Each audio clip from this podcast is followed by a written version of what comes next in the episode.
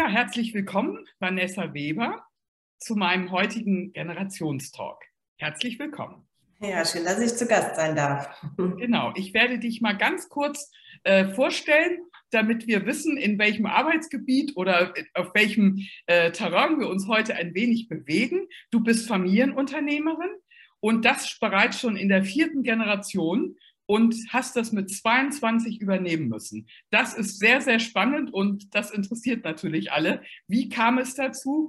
Ähm, und ähm, in, du bist ja bei der Vanessa ähm, Weber Stiftung auch Gründerin und deine Firma ist eine Werkzeugfabrik, wenn man so will. Also letztendlich wirklich lauter Themen, wo ich mit dir drüber sprechen möchte. Wie kommt das alles zusammen? Also erst einmal, wie kam es dazu, mit 22 schon zu übernehmen? Ja, das ist eigentlich eine äh, ja, halb traurig, halb schöne Geschichte. Mein Vater ähm, musste aufgrund von ähm, einem frühen Tod von meinem Opa, der ist nämlich mit 45 schon am Herzinfarkt plötzlich verstorben, musste bzw. wollte er mit äh, meiner Oma zusammen die Firma übernehmen. Damals war natürlich noch nichts geregelt. Und ähm, kurz bevor mein Opa gestorben ist, hatte mein Vater einen Moped-Unfall. Der ist, äh, hatte seine Ausbildung gemacht und wurde zum Brötchen holen geschickt, wie damals so üblich und wurde dann von einem Auto touchiert, äh, weiß aber von dem Tathergang leider gar nichts mehr und war dann dreiviertel Jahr im Gipsbett gelegen. Und ähm, das äh, heute operiert man ja Wirbelsäulenverletzungen sofort. Früher hat man das so behandelt. Das war natürlich nicht so gut und dadurch hat er, sind die inneren Organe äh, gelähmt, wie bei einem Querschnittsgelähmten. Er hatte das Glück, dass er noch laufen konnte. Ähm, hat aber trotzdem die Herausforderung angenommen und die Firma dann eben übernommen zusammen mit meiner Oma. Und als ich 18 Jahre war, ähm, da ging es meinem Vater gesundheitlich nicht so gut und da hat er mich dann in den Biergarten eingeladen, hat aber gar nichts vorher angekündigt und ähm, hat mir dann die Frage gestellt, als ich gerade mein Lieblingsessen-Hähnchen mit Pommes vor mir hatte und mir gerade so die Pommes in den Mund stecken wollte, fragte er mich, äh, Vanessa, willst du die Firma übernehmen? Da ist mir fast die Pommes wieder aus dem Mund gefallen, weil ich mit der Frage nicht gerechnet habe, ähm, habe aber innerhalb von einer Millisekunde Ja gesagt. Ähm, ja, und so kam es, dass ich dann mit 18 eingestiegen bin, mit 20 zu 50 Prozent und mit 22 äh, tatsächlich zu 100 Prozent die Firma übernommen habe. Aber aufgrund äh, der Erfahrung meines Vaters, äh, die er eben gemacht hat, wie es ist, wenn nichts geregelt ist und natürlich aufgrund äh, seines Gesundheitszustands, er ist jetzt auch seit fast 18 Jahren ähm, im Rollstuhl. Und ähm, ja, also die Ärzte hatten halt eben damals gesagt, ja, kann Ihnen noch lange gut gehen, kann aber auch nicht sein. Deswegen regeln Sie mal lieber Ihre Dinge. Das finde ich also wirklich bravourös, weil ich kenne das selber aus verschiedenen Situationen. Ich habe eben auch solche Dinge erlebt, wo Übernahmen eben nicht geklappt haben. Und ich weiß von der Handelskammer, wie dringend dieses Thema in Deutschland auf uns drückt weil ganz, ganz viele Betriebe gehen leider zu Ende, weil die Übernahme nicht gelingt. Ähm, äh, vielleicht, du bist ja auch sehr engagiert als äh, Familienunternehmerin und als äh, Unternehmerin generell. Ähm, vielleicht kannst du unseren äh, Zuschauern mal sagen, äh, wie dein Blick darauf ist. Also ist das jetzt äh, irgendwo zu lösen oder was würdest du jetzt auf jeden Fall empfehlen für die Zukunft, dass wir das besser in den Griff kriegen? Ähm, also schwierig, eine pauschale Aussage zu machen, denn ähm, ich sage auch immer den Unternehmerkindern, äh, wenn, äh, wenn sie dann fragen, äh, macht es wirklich nur, wenn ihr das wollt. Ne? Fühlt euch mhm. nicht verpflichtet, weil dann fahren oftmals die Unternehmen an die Wand, weil es aus falschem Pflichtbewusstsein irgendwie gemacht wird, nicht weil es eine persönliche Passion ist. Ähm, also die Leidenschaft und das Wollen müssen da sein, das Können muss noch nicht da sein, das lernt man. Ne? Also äh, Schwimmen lernt man beim Tun, wenn man ins kalte Wasser springt, wirklich am ehesten. Und äh, ich habe zum Beispiel auch gar nicht studiert. Ich habe äh, nur eine ganz normale großen Außenhandelskauffrau-Lehre gemacht und äh, bin dann ins Unternehmen und trotzdem heute erfolgreiche Unternehmerin, auch in der Männerdomäne, also auch das und auch als junger Mensch. Also alle diese Ausreden gelten nicht, wenn man sie für sich persönlich auch nicht gelten lässt. Das ist mal das Wichtigste daran. Genau. Ähm, und auch den Übergebenden ähm, ist da das wichtigste Thema für mich. Gebt den Nachfolgern wirklich schon gleich auch eine Aufgabe, wo sie sich austesten können und auch ihre Fehler machen können. Also einen Bereich, wo sie auch Verantwortung haben. Ich glaube, das ist sind zwei, äh, also auf beiden Seiten wichtige Kriterien, die ähm, einzuhalten sind. Und dann kann das auch gut gelingen. Aber ich möchte auch gerne anmerken, ähm, warum nicht auch, wenn die Familie nicht möchte oder nicht kann oder gar keine Kinder da sind, ähm, ist bei mir ja zum Beispiel auch der Fall ähm, ist es ja auch durchaus denkbar, an jemanden extern zu übergeben, weil ich äh, sage auch immer den ganzen Studenten, hey, guck doch mal, es kann doch auch eine Möglichkeit sein, du hast einen, einen Gründergeist und du willst, äh, oder einen Unternehmergeist, du willst was tun, aber du musst, hast vielleicht keine eigene Idee, aber dieses, äh, diesen Wunsch in dir, ähm, dann kann das auch ein guter Match sein. Und ich glaube, über diese Lösung müssen wir auch nachdenken, wenn wir über den demografischen Wandel nachdenken also das wird, da gibt es tausende Möglichkeiten. Oder auch an die Mitarbeiter zu übergeben, ist ja auch etwas. Wenn sie bereit dazu sind, sozusagen das auf viele Schultern zu verteilen, ist ja auch eine Möglichkeit. Aber du sagtest jetzt das Stichwort auch zu deinen Studenten. Jetzt hast du aber selber gesagt, du bist Auszubildende. Ähm, ich beobachte das auch sehr viel, ähm, ähm, dass eben viele heute gar nicht erst jemand reinlassen, wenn da steht zum Teil auch in den Stellenanzeigen, erstklassigen Masterabschluss, also da reicht noch nicht mal mehr der, ba der Bachelor ähm, oder ein Diplom von früher. Ähm, äh, die Frage ist, ist das denn eigentlich auch angemessen oder müssen wir da auch nicht langsam mal umdenken? Es kann ja auch jemand aus den eigenen Reihen sein, der dort groß geworden ist, der eben einfach wunderbare Leistungen gebracht hat, der eben auch als Azubi bei euch angefangen hat. Muss ja nicht jetzt auf eure Firma bezogen sein, aber ganz grundsätzlich haben wir doch auch ein Ausbildungsproblem in Deutschland. Ja, absolut ähm, beziehungsweise dass äh, leider alle denken, ohne ein Studium sind sie nichts wert. Äh, das tatsächlich, äh, die Betriebe finden keine Auszubildenden. Also bei uns hat man immer noch gesagt, mach erst mal eine Ausbildung, dann hast du was in der Tasche. das ja. vertrete ich auch irgendwie immer noch so. Ähm, ich glaube schon, also das auf jeden Fall. Also wenn man über Fachkräfte nachdenkt, also wir haben zum Beispiel die besten Erfahrungen und die ähm, richtig, richtig gute Mitarbeiter ähm, über Umschulungsmaßnahmen generiert oder welche, die ah. vermeintlich benachteiligt sind, weil sie irgendwelche körperlichen Einschränkungen haben ähm, oder irgendwo auf dem Arbeitsmarkt äh, nicht genommen wurden die bei uns ihre Heimat gefunden haben. Und da haben wir Mitarbeiter, die sind heute schon fast 15 Jahre da und halten uns die Treue. Das sind oftmals viel treuere Mitarbeiter, weil genau. sie auch sehr dankbar sind, dass sie eine Chance bekommen haben. Und ähm, das sollte man nicht unterschätzen als Unternehmer, jemanden auch. Also erstens mal haben wir die Möglichkeit und für mich gehört es auch so ein bisschen zum gesellschaftlichen Engagement dazu, ähm, dort solchen Leuten Möglichkeiten zu geben oder auch, hey, ähm, ich habe meinen Abschluss nicht gemacht. Manchmal sind äh, die Menschen, die in der Schule nicht gerne gelernt haben, trotzdem super Leute, weil sie ähm, einfach mehr out of the box denken und mit dem Schulsystem nicht klarkommen, über das man auch sehr äh, streiten kann, ob das so das Richtige ist, äh, nachdem die, die Kinder da bemessen werden, sicherlich nicht. Und deswegen kann man da eigentlich nur dringend dazu raten, da auch mal über den Tellerrand zu schauen.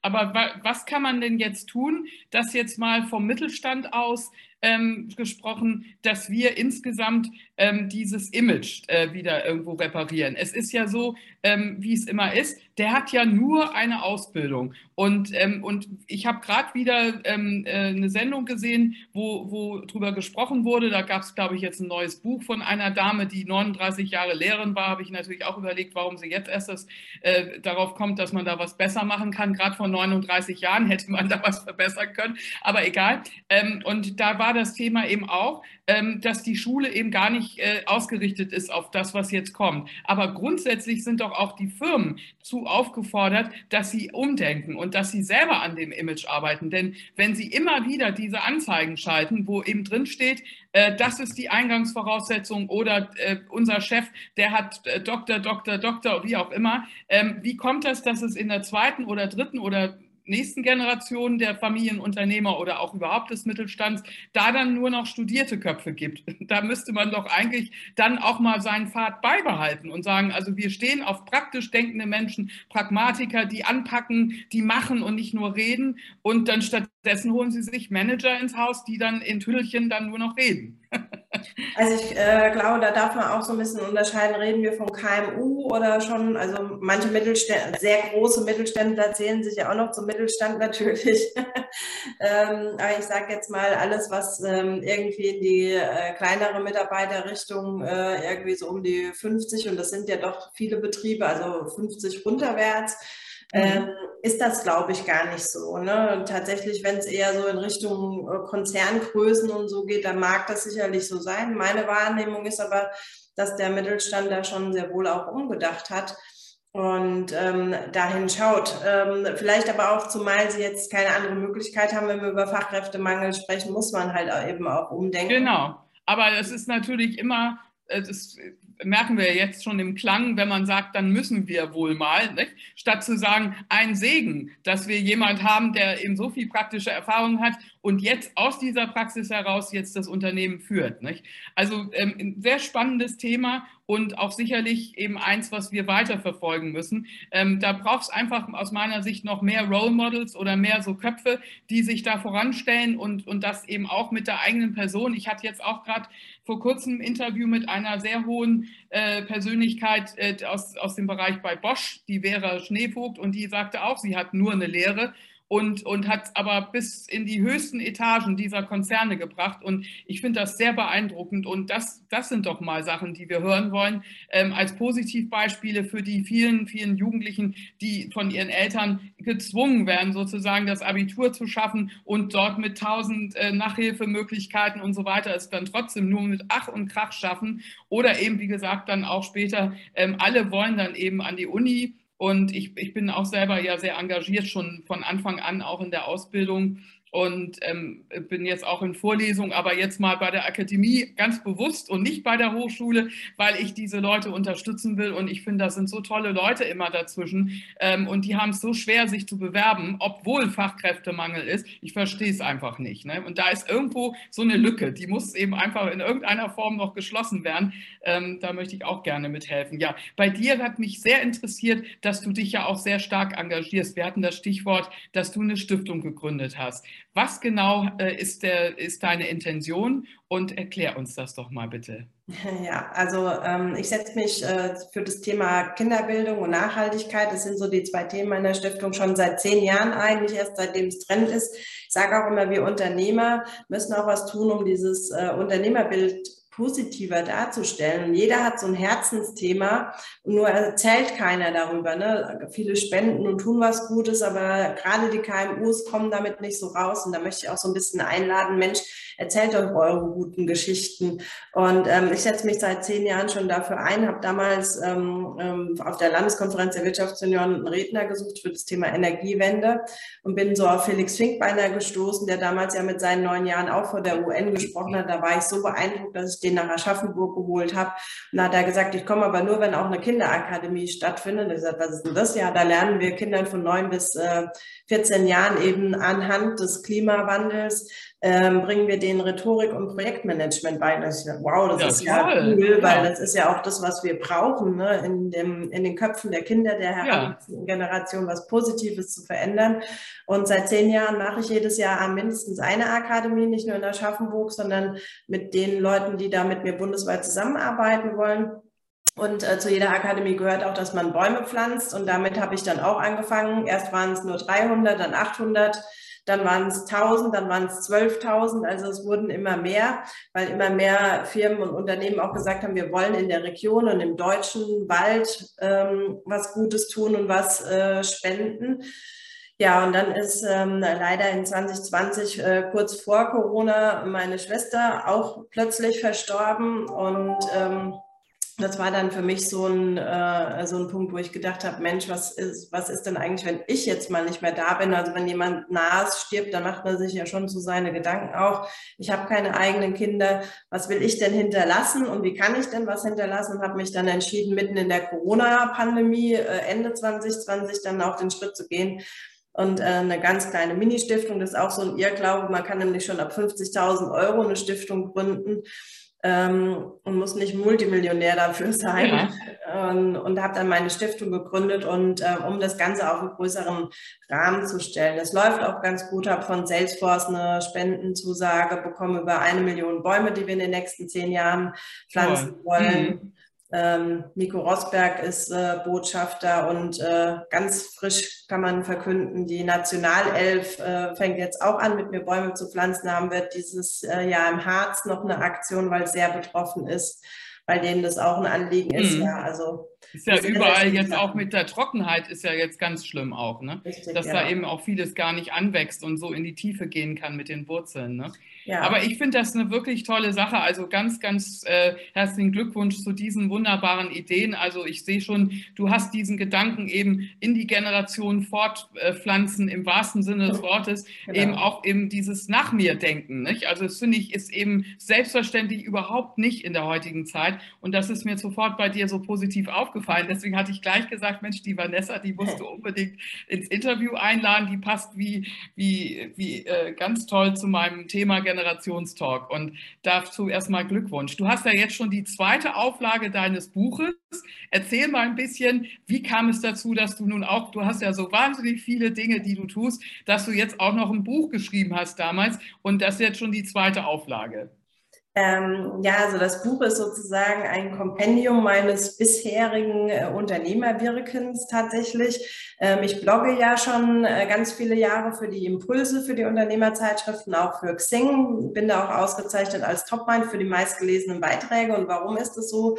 Ähm, das ist nämlich auch der Buchtitel, der heißt nämlich mal ehrlich, ungeschminkte Wahrheiten einer Unternehmerin, ähm, weil ich sehr, ähm, also weil ich einfach Themen anspreche in meinen Blogbeiträgen, ähm, die vielleicht keiner ausspricht. So, ähm, wer lobt mich eigentlich mal als Chef oder ähm, darf ich mir mal eine längere Auszeit nehmen? Ähm, darf ich auch mal rumjammern oder äh, ich bin kurz vorm Burnout, was tue ich jetzt? Ähm, also einfach so Sachen, die vielleicht in der Öffentlichkeit, man denkt, man kann sie in der Öffentlichkeit nicht sagen, habe ich einfach mal gemacht. Am ersten, der erste Beitrag dachte ich auch, oh, naja, ähm, wenn es dann irgendwie Kunden lesen, dass es mir gerade gesundheitlich nicht so gut geht, ne, dann laufen die vielleicht am Ende alles alle weg. Aber es war genau der Gegenteil der Fall. Es kamen viele positive äh, Reaktionen.